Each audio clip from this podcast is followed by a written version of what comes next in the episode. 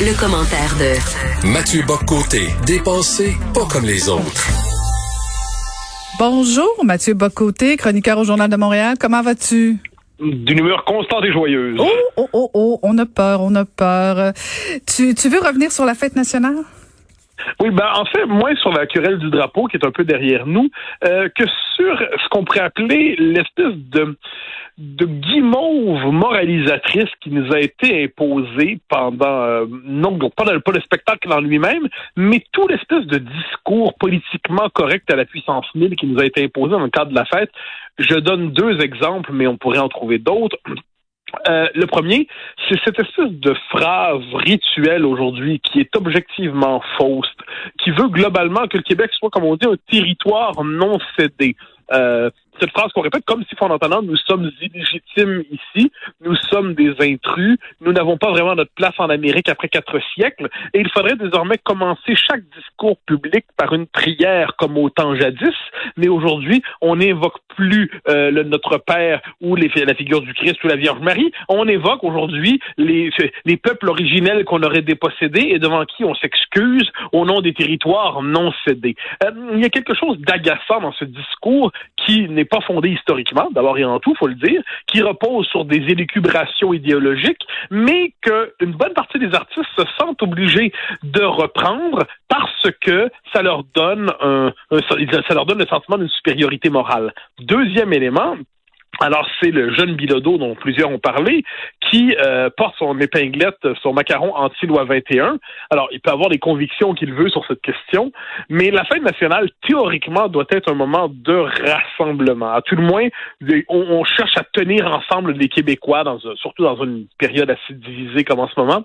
Est-ce que c'était vraiment l'idée du siècle que d'instrumentaliser la fête nationale pour nous faire le coup de la dénonciation de la méchante loi 21, euh, alors qu'on sait quand même qu'il y a une immense majorité des Québécois qui y sont favorables, est-ce que ça valait vraiment la peine de transformer la fête nationale en occasion de sermon, comme c'est ça a été le cas? Moi, je pense que la fête nationale, elle est fondamentale, c'est le moins qu'on puisse dire. Et quand des artistes décident de l'instrumentaliser, de la détourner, d'en faire la fête de toutes les causes, sauf de la cause du Québec, on se retrouve, je crois, dans une situation intenable. Il serait bien que le Québec ait le droit euh, soit invité à sa propre fête. Écoute, Mathieu, tu, euh, tu, tu, peux, tu soulèves un débat intéressant parce que dans le fond, euh, est-ce qu'on va demander à nos artistes de devenir des êtres aseptisés? Euh, ou si on peut leur laisser place à la création? Et, et, et moi je me demande si j'aime pas mieux un artiste qui des fois nous fait brasser la cage, qui émet ses opinions, qui, qui donne son avis, même si des fois je suis pas d'accord avec son avis. Et, et là, est-ce qu'on n'assiste pas à justement au retour des artistes engagés. Euh, parce que ben, pendant longtemps on, a trouvé que nos artistes étaient un peu timides un peu hein, très euh, très sur le sur le côté. Et là s'ils reviennent faire qui viennent participer au débat, même si on partage pas. Par exemple, tu parles d'Emmanuel Bilodeau euh, qui, qui, entre dans le débat sur la loi 21. Euh, c'est une chose, mais en même temps, t'aimes pas ça de savoir que des artistes s'engagent sur la place publique? Ben, moi, alors je, je, poserais la chose autrement, un, peu méchamment. Évidemment qu'ils ont le droit de s'engager, il n'y a pas de souci avec ça. Moi, j'ai tendance à croire là-dessus. C'est euh, pour ça que quand on critique le fait qu'un Gilles Vigneault va se parler de l'environnement, non, moi je, trouve que c'est fondamental. Si c'est au cœur de son œuvre, ça me convient. Voilà pourquoi exactement un chanteur ou une chanteuse de variété qui décide d'avoir une opinion sur le sujet X ou Y, je dis mais en quoi, en quoi est-ce intéressant? Quand c'est au cœur d'une œuvre, quand c'est de, euh, on pourrait donner des exemples, tous les grands classiques de Félix Leclerc, Gilles Vigneault, Richard Séguin, on pourrait en nommer d'autres. Euh, bon, cela dit, cela dit, ce que je trouve agaçant, puis ça, je retournerai ta phrase, c'est cette... Euh, moi, je trouve qu'ils sont aseptisés. Ils sont terriblement aseptisés. Ils sont d'un conformisme euh, essoufflant. Euh, il, ne brasse pas la cage, il s'enferme dans la cage du politiquement correct. Euh, il répète, ouais, ça, s'il avait voulu brasser la cage, pour le dire ainsi, ce qui aurait été drôle, c'est s'il y en avait un avait dit, moi j'en ai assez, qu'on culpabilise les Québécois, qu'on nous impose le concept de racisme systémique et qu'on euh, et qu'on dise qu'on est sur des territoires non cédés. Ça fait quatre siècles qu'on est ici en Amérique et on n'a pas à s'excuser d'exister. Alors là, il aurait brassé la cage. Et là, soudainement... parce que ça va dans ton sens à toi. Non, non, que j'entends par là, oui, bien sûr, ce que j'entends par là, c'est qu'ils sont globalement conformistes. Ils sont globalement dans l'espèce de d'obligation de répéter la prière vertueuse du moment. Donc, je ne vois, je ne vois pas, moi, en ce moment, quelle cage il brasse, mais je vois dans quelle cage il s'enferme, celle du politiquement correct. Je, je, il s'imagine courageux et iconoclaste.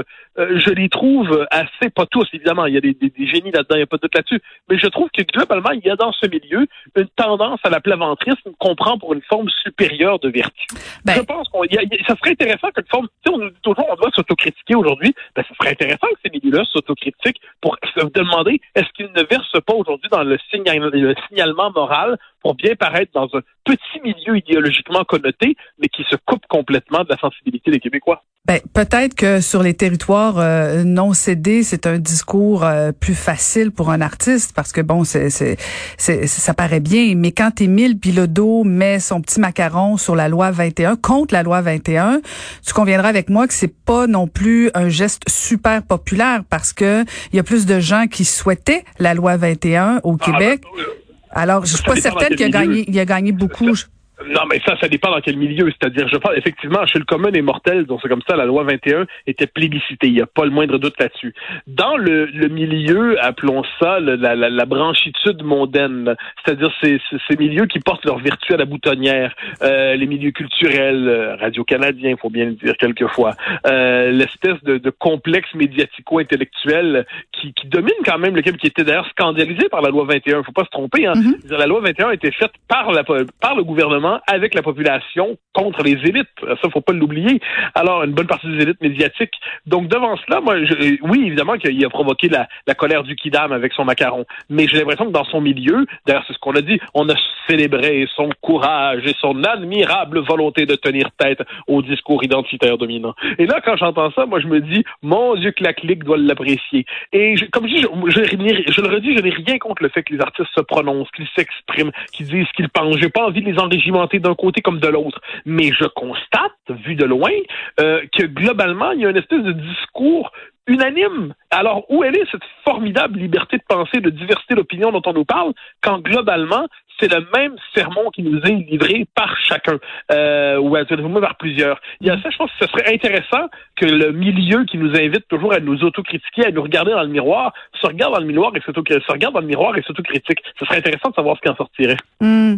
Mais si tu regardes les commentaires du spectacle de la fête nationale, la critique est assez unanime sur le fait que c'était un magnifique spectacle. Autant au niveau ah, des discours, je veux dire le discours de Fred Pellerin, le discours de Christine Beaulieu sur euh, l'énumération des rivières avec des noms euh, dans des langues euh, autochtones et tout ça. Je veux dire, c'était tout le monde. J'ai pas senti de beaucoup de commentaires négatifs. Euh, et donc, ça devait répondre quand même à une certaine euh, ferveur populaire plus qu'autre chose. Là. Ah, je... je, sais pas. J'ai l'impression qu'on fréquente peut-être pas les mêmes milieux. Hein. Euh, parce que devant ça, j'ai, il y a quelque chose d'un peu particulier. C'est-à-dire dans, dans le Québec officiel qui est le nôtre aujourd'hui, il est bien vu de prêter serment d'allégeance au dogme diversitaire. Hein, c'est euh, si on veut bien paraître en société, on sait ce qu'il faut faire.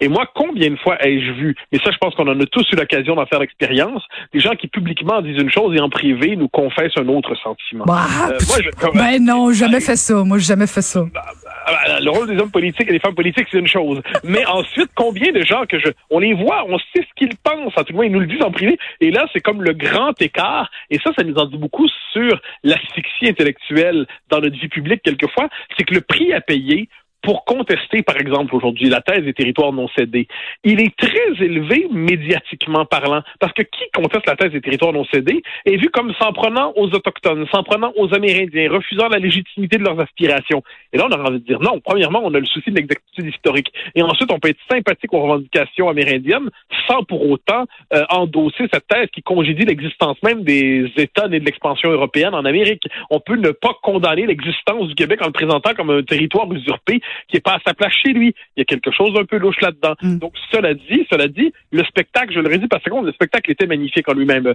Le, Québec a une créativité culturelle exceptionnelle, et puis lorsqu'on lui donne l'occasion de se déployer, c'est magnifique. Euh, mais quand on bascule, je le dis, au, au moment moralisateur, c'est comme d'une certaine manière aller dans une très belle messe avec un mauvais curé. C'est-à-dire qu'on peut avoir un très beau, le chant est magnifique, les prières sont splendides, et là arrive le moment du sermon et on s'endort ou on se choque. Eh bien, j'avais quelquefois peut-être ce sentiment que j'écoutais, les chants étaient magnifiques, ça donnait envie de pleurer, ça donnait envie de chanter son Québec, et là, monsieur le curé montait en chair pour nous expliquer ce qu'on devait penser, puis pas penser, puis ce qu'on devait faire et pas faire, puis comment porter la ceinture de chasteté. Et là, on écoutait ça, puis on disait, bon, d'accord, est-ce qu'on peut recommencer les chansons? Mais Mathieu, tu parles de la messe. Est-ce que c'est pas propre à l'année 2020 où on était, on est dans un climat où on n'avait peut-être pas non plus envie de division, de conflit, quoi que ce soit. On a vu, tu sais, sur les réseaux sociaux, je veux dire, si le moindrement on critique le docteur Arruda ou même François Legault qui est au sommet de sa popularité, on passe pour quelqu'un qui euh, qui veut tout briser, tout détruire, qui comprend rien. Euh, Est-ce que c'est le climat ambiant de post-pandémie qui fait que on avait peut-être envie tout simplement de juste être confortable, puis oui, d'être être un peu à la messe, puis bon, d'être confortable? Ben alors moi, je, je conçois confortable, j'ai pas, j'ai pas de problème. C'est que le problème, c'est que même justement, il y avait beaucoup de gens inconfortables, et j'en suis, avec cette, euh, comme je dis, ce, le, le, côté. T'es toujours indigné, euh, Mathieu Bocoté. Ah non, pas indigné, agacé, c'est pire que tout. Parce que hein, l'indignation, ça exige beaucoup, beaucoup d'énergie. Alors que là, c'est simplement l'agacement devant quelque chose qui, on, on a l'impression, en gros, que les symboles fondamentaux sont détournés, soit par des idéologues, soit par des gens qui se soumettent à la mode, et même les plus beaux et les plus grands talents finissent par s'y rallier. Et moi, c'est ce qui, je me rappelle, il y a une scène qui m'avait bouleversé il y a deux, trois ans, j'en avais parlé dans une mairie, Louis-Jean Cormier, que je sais, un de nos plus grands artistes au Québec aujourd'hui. C'est vraiment, il est exceptionnel. Puis il avait, il avait critiqué la notion, euh, l'idée, je pense, de, de, de combien faut-il avoir des, euh, dans ses équipes musicales ou ses équipes techniques, que ce soit paritaire, euh, homme-femme strictement. Puis il avait dit quelque chose, en gros, ben, c'est pas vraiment mon Mon souci, c'est d'avoir les meilleurs. Je me fiche un peu du sexe des gens. Et là, tempête dans, sur Twitter, tempête sur les réseaux sociaux. Eh ben, 24 heures après, il faisait son mea culpa, il s'excusait, euh, il rentrait au confessionnal, il en sortait en récitant sa prière publique en disant euh, j'ai péché, oui j'ai péché. Puis il disait j'ai consulté les, euh, telle personne et telle personne qui vont m'éclairer sur la situation de domination, sur la situation de ci, sur la situation de ça. Il s'excusait d'avoir dit ce qu'il avait dit la veille et affichait sa conversion pour et surtout affichait sa, pénitence. Ça, ça m'agace, je dois le confesser, cette tentation de la pénitence perpétuelle. Ça touche tous les milieux. Hein. On a vu au Canada anglais Stockwell Day, pour qui j'ai pas de sympathie exagérée, euh, si je peux me permettre de le dire, pour avoir contesté la théorie du racisme systémique au Canada anglais. Euh, il a perdu d'un coup ses postes dans l'entreprise. Il a dû quitter le panel des commentateurs de, de CBC. Euh, alors là, moi, je n'ai pas envie d'endosser le rôle de Stockwell Day. Mais le lendemain, je note qu'il, premièrement, il dit ce qu'il dit. Le lendemain, il dit qu'il ne pense plus. Il Et par ailleurs, il est foutu à la porte. Et pour préserver ce qui lui, ce qui lui reste de vie sociale, il doit faire pénitence. Le réflexe pénitentiel, je le trouve assez agaçant, je, le confesse. Puis c'est ça qui est derrière, non pas mon indignation, mais mon agacement. Ah, et sur ces sages paroles, je vous bénis, Monsieur Bocoté. Bonne fin de semaine. J'ai péché, longuement péché. Ah oui, oui, oui. Et, et, on veut pas savoir la longue liste. Non, d'aucune manière. J'ai péché contre la diversité. Ah, shame on you. Merci beaucoup. Merci. Merci. C'était Mathieu Bocoté. Ancienne mairesse de Longueuil, l'actualité. LGSN. Vous écoutez